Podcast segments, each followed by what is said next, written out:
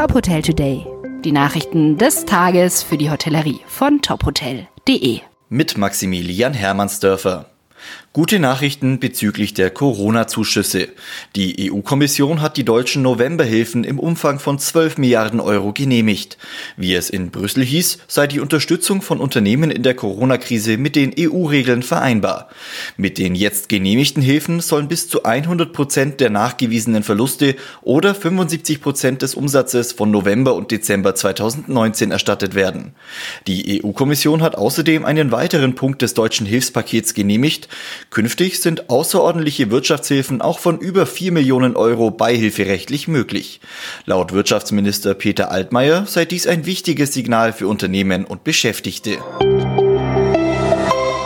Die Wirtschaftsminister der Länder haben den Bund dazu aufgefordert, die Unternehmen in der Corona-Krise stärker zu unterstützen als bisher geplant. Die Abschlagszahlung für eine Firma solle bis zu 150.000 Euro pro Monat betragen und nicht nur 100.000 Euro. Zudem solle die Umsatzgrenze für Unternehmen hochgesetzt werden.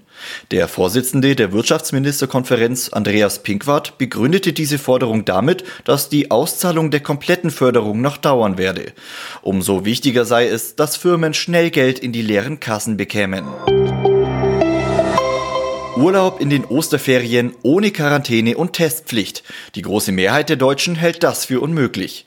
Laut einer Umfrage des Meinungsforschungsinstituts YouGov rechnen etwa 79 Prozent der Befragten auch an Ostern noch mit entsprechenden Einschränkungen.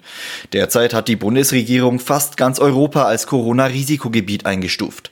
Auf dem europäischen Festland gibt es nur noch in Griechenland, Finnland, Norwegen und Österreich einzelne Regionen, die ausgenommen sind. Weitere Nachrichten aus der Hotelbranche finden Sie immer auf tophotel.de.